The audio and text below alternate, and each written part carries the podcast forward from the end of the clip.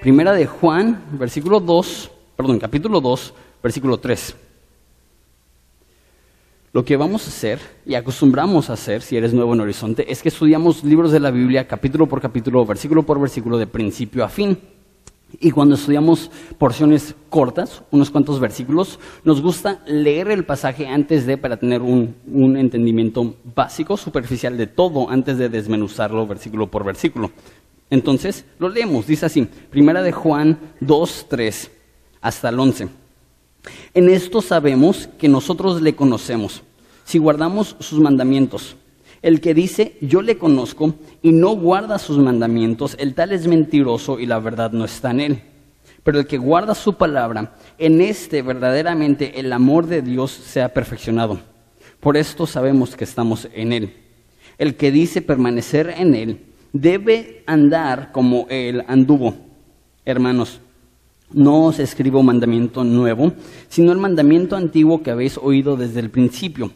Este mandamiento antiguo es la palabra que habéis oído desde el principio. Sin embargo, os escribo un nuevo mandamiento, que es verdadero en él y en nosotros. Porque las tinieblas van pasando y la, luz verdadera ya alumbra.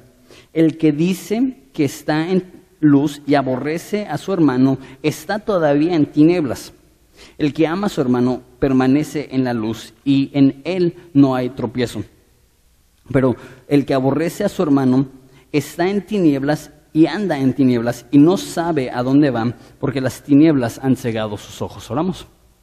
Padre, te damos gracias por la oportunidad, una vez más, de estudiar la Biblia, de estudiar tu palabra, sabiendo que en ella eh, encontramos la vida, en ella encontramos esperanza, en ella encontramos dirección, pero más que nada en ella te conocemos a ti.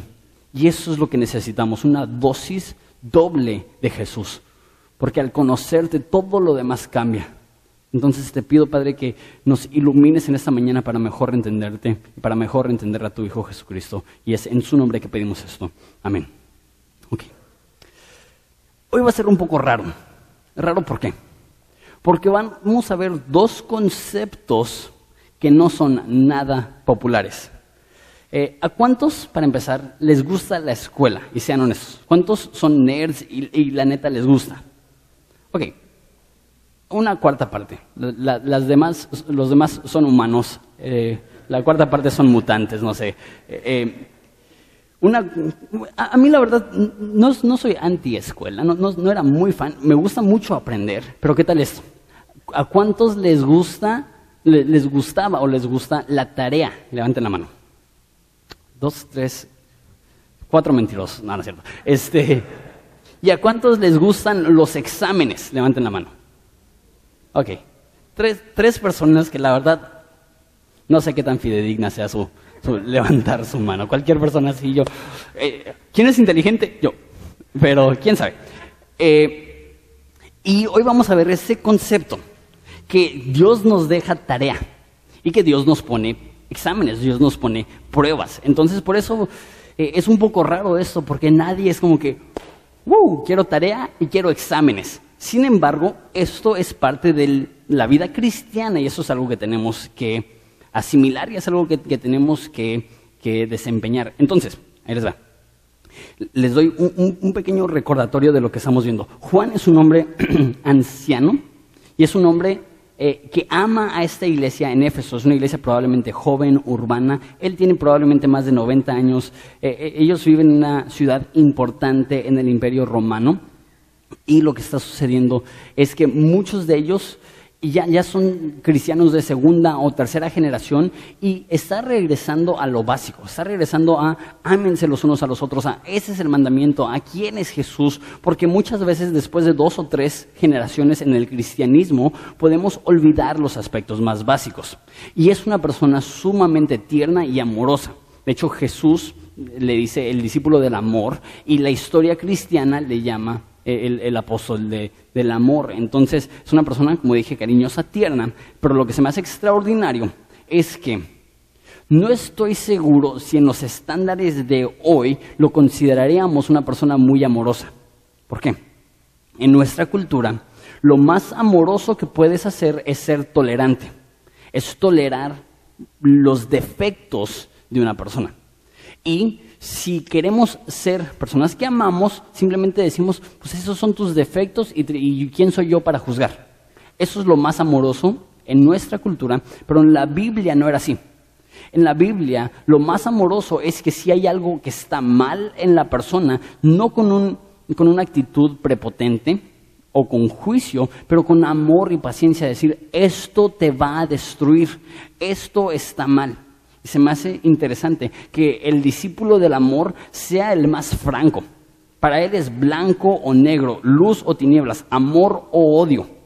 Y vamos a ver eso hoy. Vamos a ver una vez más que Él va a poner un contraste grandísimo, fuerte, estratosférico entre cristianos y no cristianos. Entonces, eh, lo vemos. Eh, entonces, vamos a tener tres puntos. Si Cristo ya nos lavó, eso es lo que vimos la semana pasada, entonces, ¿qué hacemos ahorita? Los tres puntos es, somos obedientes, somos seguidores y somos amorosos. Entonces, si te gustan tomar apuntes, eso es más o menos la estructura del estudio de hoy. Número uno, ser obedientes. En esto sabemos, versículo 3, que le conocemos. Si guardamos sus mandamientos, no te dice, en esto sabemos que le conocemos. Otras traducciones notan eh, la redundancia. No, no, lo captó la Reina Valera, pero realmente aquí donde dice sabemos es igual la misma palabra conocemos. Entonces es como si dijera, con esto conocemos que le conocemos. yo creo que es redundante a propósito, porque quiere enfatizar, tú puedes saber que le conoces, tú puedes estar convencido que eres cristiano. Porque hay personas que pasan toda su vida cristiana dudando, ¿seré cristiano o no seré cristiano? Y, más en lugares como Horizonte, donde decimos eh, que la salvación no se pierde, entonces si vives desenfrenadamente, no es porque perdiste tu salvación, es porque nunca fuiste cristiano. Entonces tenemos personas que dicen, ¿seré salvo o no seré salvo? ¿Conozco a Jesús o no conozco a Jesús? ¿Realmente me ha transformado o no? Puedes estar seguro, convencido que eres cristiano. Y esta seguridad es vital, porque si no estás seguro, siempre vas a dudar y si siempre dudas, no vas a tener la convicción necesaria para llevar a cabo tu vida cristiana. Ok, ¿cómo sabes? ¿Cómo estás convencido que eres cristiano? Mira lo que dice. Si guardamos sus mandamientos, champles, y peor tantito, esa palabra guardar es la palabra en griego tareo de donde proviene la palabra en español tarea. Entonces, en otras palabras, la forma que sabemos si somos cristianos es que hacemos la tarea. ¿Cuántos de nosotros están como que no? Porque decimos, no me gusta la tarea. ¿Qué tarea? Pues, la tarea la vamos a definir al final del estudio. Eso no es el caso ahorita. El caso es que la persona cristiana cumple lo que Dios le pide. Creo yo, esta es la forma más clara de saber si eres cristiano o no. Estás cumpliendo con lo que Dios te dice.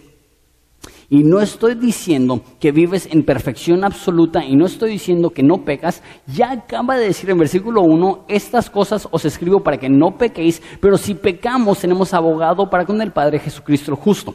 Juan sabe que vamos a pecar. Es más, él dice, si uno dice que no tiene pecado, el tal es mentiroso y la verdad no está en él.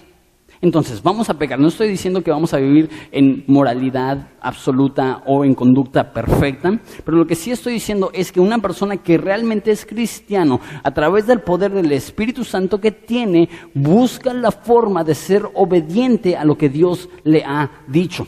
Entonces, ¿qué es lo que te ha dicho Dios? ¿Qué es lo que te ha mandado Dios? ¿Qué es lo que has estado leyendo en la Biblia?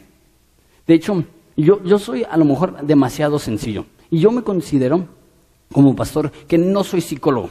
Y no intento enfocarme, cuando tengo consejería, en la conducta, intento enfocarme en la relación con Jesús, sabiendo que si pueden eh, tener una buena relación con Jesús, eso se va a manifestar en buena conducta. Entonces no me enfoco tanto en conducta, eso es más, creo yo, el, eh, el área de, experiencia de los psicólogos, pero lo que sí hago en todas las consejerías, y si has tenido una consejería conmigo, hago esa pregunta. ¿Y qué, qué te está mostrando Dios en la Biblia que hagas? Interesante. Normalmente cuando vienen conmigo es porque ya tienen una idea de lo que deben de hacer. Y ya saben, no, pues Dios me está mostrando que haga esto. Siempre les digo, pues hazlo, no me necesitas. El 90% de las consejerías se resuelven con haz lo que Dios está mostrando en la Biblia. Entonces, no, pues nos queremos divorciar. ¿Has estado leyendo tu Biblia? Sí. ¿Qué es lo que dice? Que ame a tu esposa. ¿Ok? Caso resuelto. Ama a tu esposa. No, es que la mayoría de los conflictos con la Biblia, con Dios y con el prójimo se resuelven con esto. Estás obedeciendo los mandatos de Dios. Y lo padre es que cuando seguimos sus mandatos, tenemos esta convicción, realmente le pertenezco, realmente soy de Él. Ok, ¿cuál es la contraparte? Esto es lo que les digo, que Él, blanco o negro, el que dice, yo le conozco y no guarda su mandamiento, el tan es sus mandamientos, el tal es mentiroso y la verdad no está en él. Entonces, si tú dices, soy cristiano y no tienes el deseo de obedecer sus mandatos o cuando estás siendo confrontado por la verdad de la Biblia, dices algo como, sí, pero mi caso es diferente.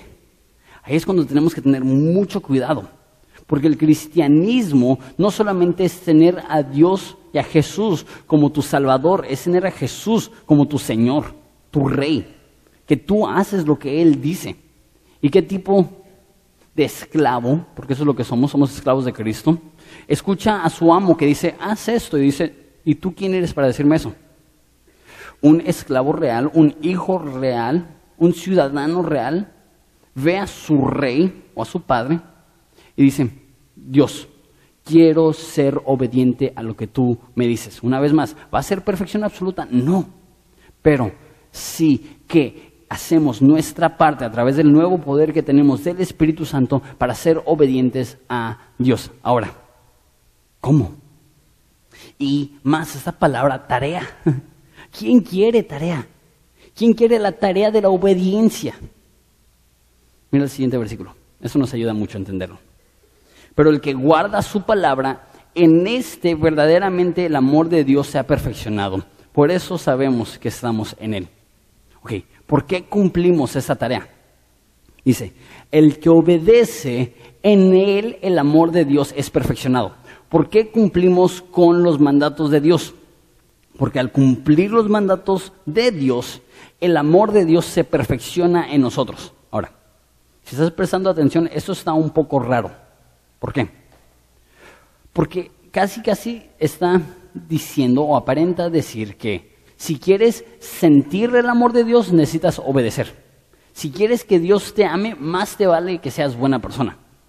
Pero eso no, no, no es lo que hemos visto en este libro.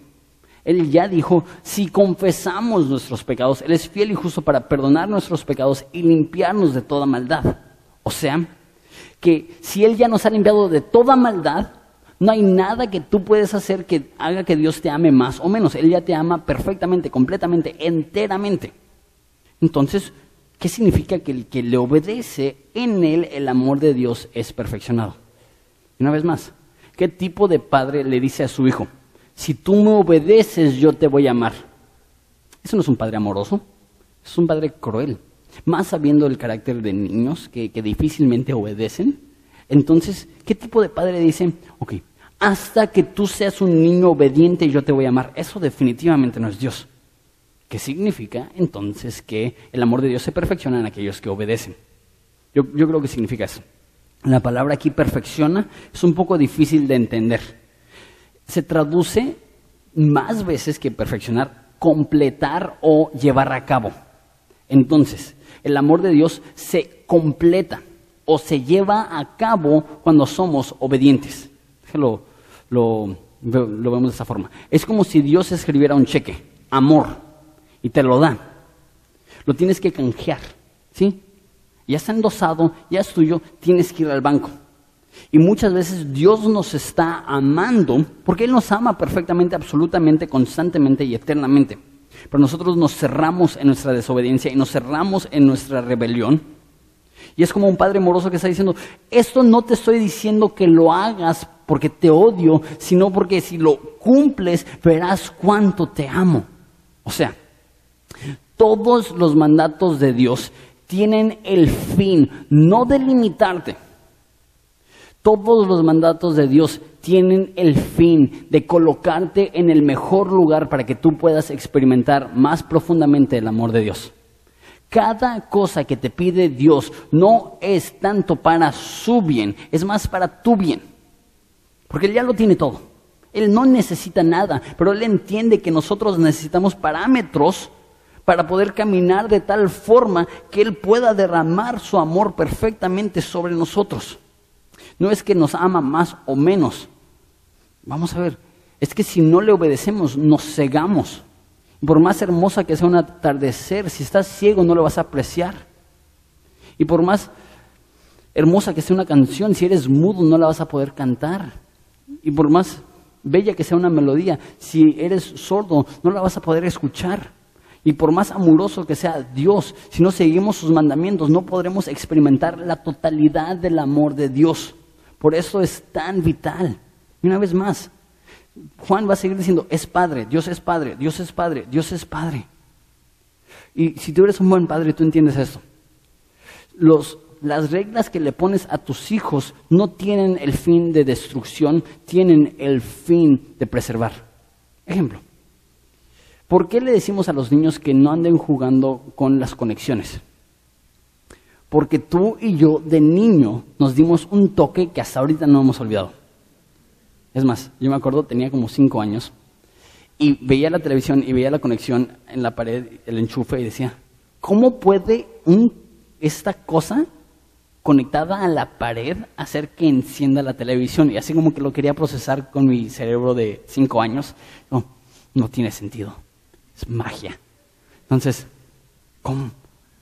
Entonces lo que hice es que desconecté un poquito el enchufe, pero todavía estaba conectado, y metí el dedo entre entre las dos, los dos este, metalitos. Y me dio un toque y hasta ahorita me acuerdo que le hice así, como que tengo esa imagen bien plasmada. Y, imagínate, cinco años, yo no tenía ni idea de lo que había sucedido. Pero ahora como un buen padre amoroso, siempre que Juanito se acerca, le digo, no. Él probablemente dice, no, quiere que, no quieres que me divierta. no, no quiero que te des toques. Así vemos a Dios y tú dices, Dios, no me quieres dar libertad. Y Dios está diciendo, no, te estoy intentando proteger. Porque cada mandato de Dios no tiene el fin de destrucción, obviamente tiene el fin de demostrar su amor más perfectamente en nosotros. lo digo de esta forma. No importa qué mandato te ha dado Dios, no importa qué te ha pedido Dios, Dios no está buscando que le obedezcas de mala voluntad. Dios no está buscando eso. Dios no está buscando que tú digas, no.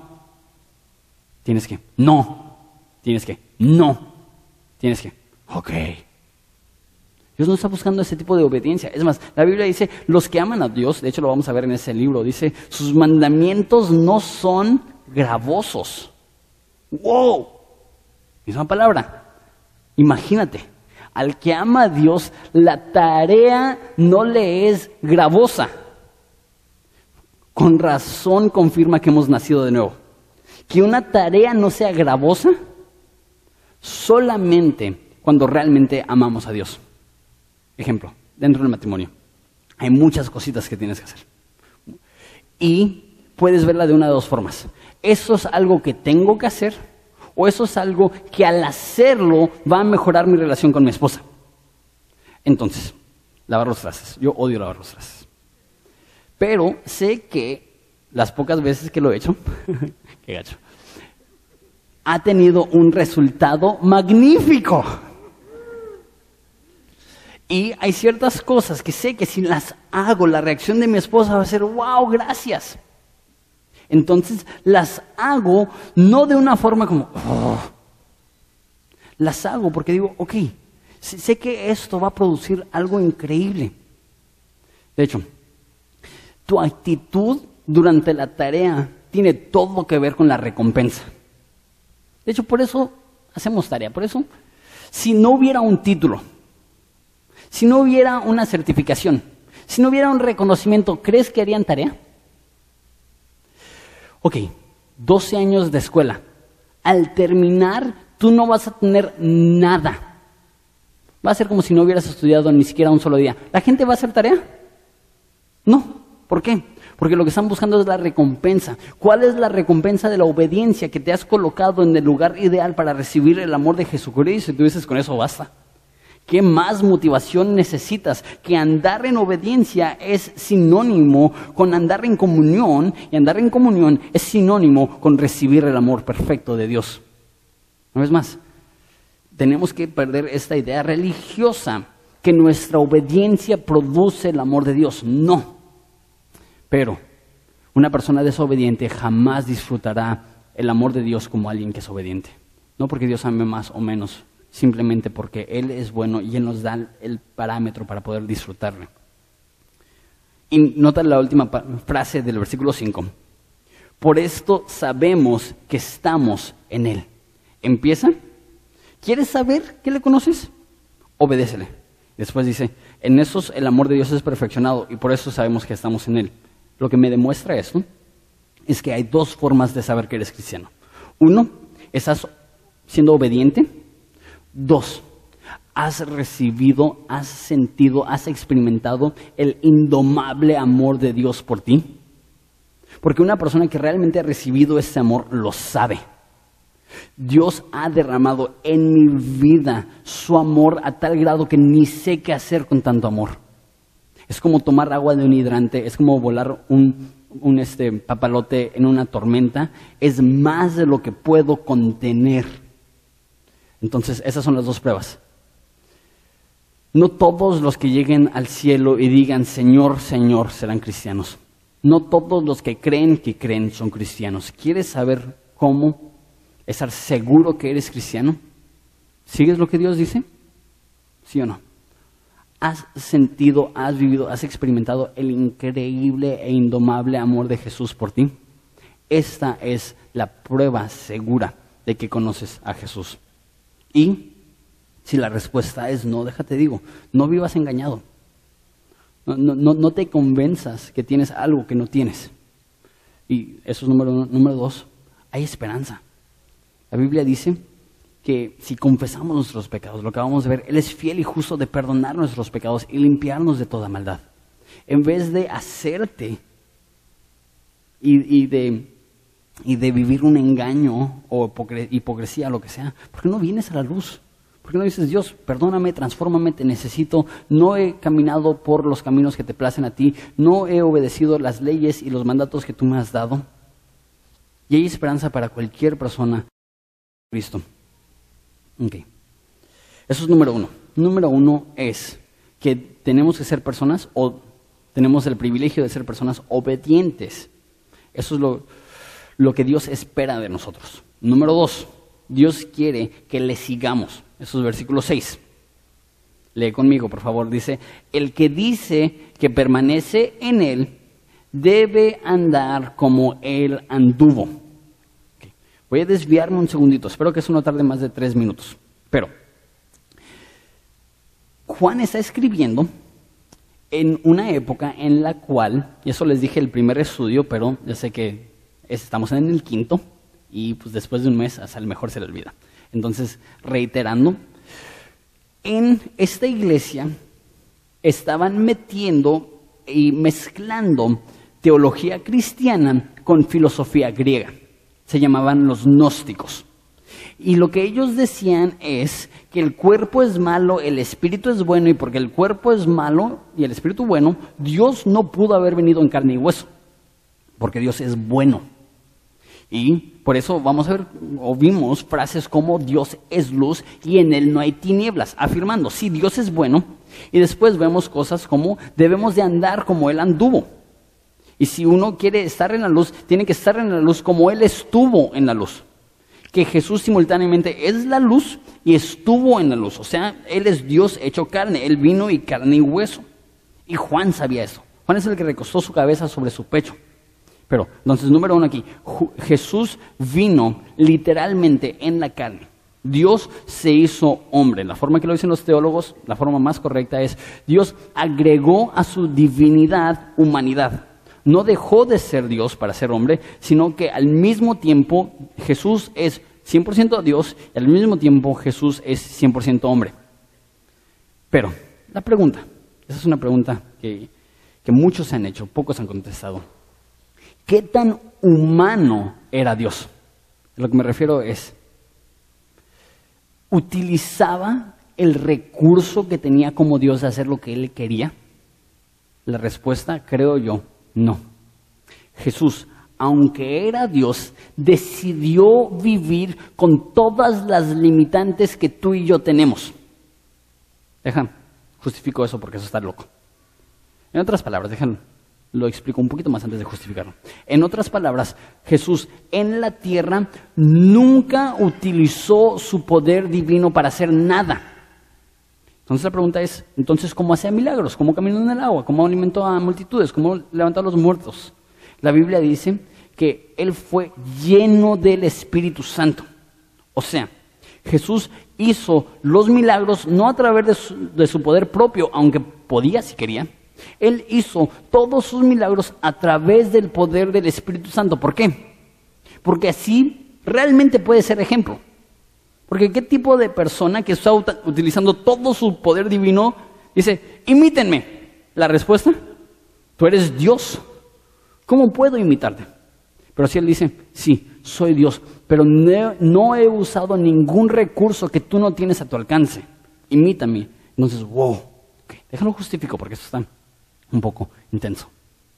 Jesús, dice en Lucas, creció en, tamaño y en sabiduría. ¿Cómo puede Dios crecer en sabiduría?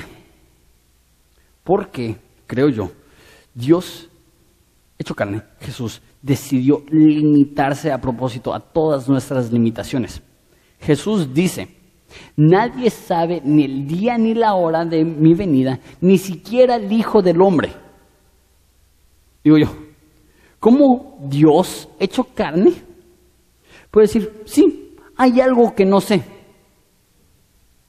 Entonces, la única forma que eso funciona es que Jesús, sin dejar de ser Dios, no utilizó ningún poder divino. Porque a veces no lo, vemos así, casi superhéroe. Pero no, él dice cosas como, tengo sed cuando está colgando de la cruz. Y él lo vemos después de un día largo de sanar a enfermos, dormido en una barca en la tormenta. ¿Por qué? Estaba cansado. ¿Dios se cansa? Dios hecho carne, sí. Dios hecho carne. Se cansa Dios hecho carne, tiene sed, Dios hecho carne, tiene hambre. ¿Por qué? La Biblia dice, porque Él fue probado en todo lo que nosotros somos probados, pero sin pecado. Jesús sí es tu Salvador. No quiero denigrar eso en ninguna forma. Jesús es nuestro ejemplo. Y así como vivió Jesús, así también nosotros debemos de vivir. Por eso es tan importante conocerle. Si eres nuevo, y sé que hay muchas personas aquí en Horizonte que son cristianos nuevos, lee los evangelios, conoce cómo es Jesús e imítalo.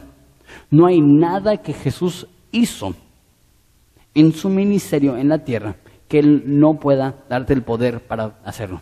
No estoy hablando de su cruz, no estoy hablando de su resurrección, yo estoy hablando de cosas como alimentar a los enfermos, yo estoy hablando como, perdón, alimentar a los hambrientos, ir a ayudar a los enfermos. Y a lo mejor Dios lo va a hacer a través de actos milagrosos, creemos eso. Y a lo mejor Dios lo va a hacer a través de recursos físicos y creemos que Dios también puede hacer eso. Pero el caso es que debemos de andar como Él anduvo, debemos de caminar como Él anduvo. Jesús es nuestro perfecto ejemplo.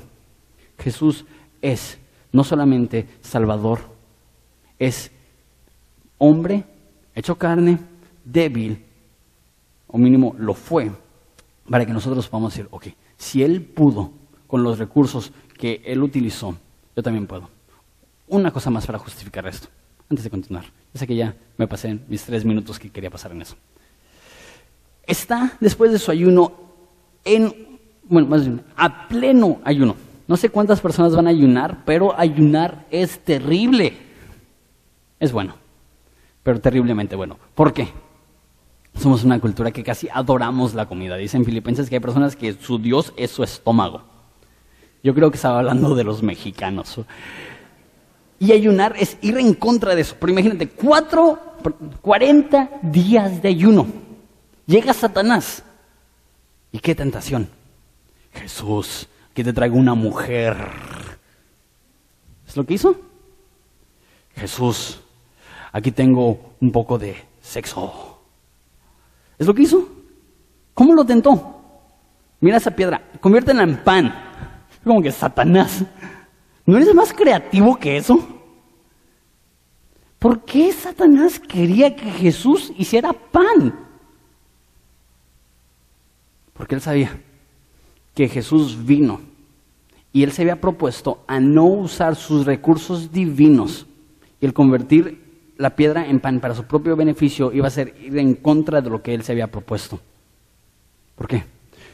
Lee los evangelios. Jesús nunca hace un milagro para él. Todos los milagros son para el bien de las demás personas. Andar como Jesús anduvo es vivir para el bien ajeno, como él lo hizo, despojándose de sí mismo y tomando forma de siervo. Ese es el segundo punto. primer punto es que debemos ser obedientes. Punto número dos, debemos de ser seguidores, imitadores. No es suficiente ser fans, necesitamos ser seguidores. Número tres, eh, ser amoroso. Y hoy tenemos Santa Cena, tuvimos varios anuncios, me alargué mucho. Y cuando estaba estudiando esto, eh, deja retroceder un poquito todas las series que hago, antes de enseñar el primer capítulo, hago un bosquejo en el cual ya tengo todas las secciones que voy a enseñar. Entonces, ya sé lo que voy a enseñar hasta aprox septiembre del año que viene.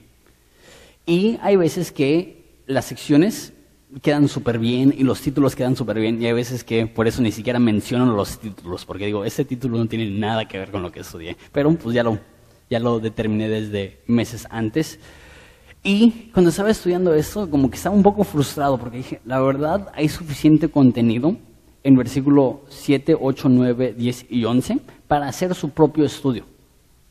Eh, y no quiero como que darle por encimita, no quiero, pero después me acordé que casi, casi se repite palabra por palabra en capítulo 4. Entonces, si sientes que no lo desglosaste,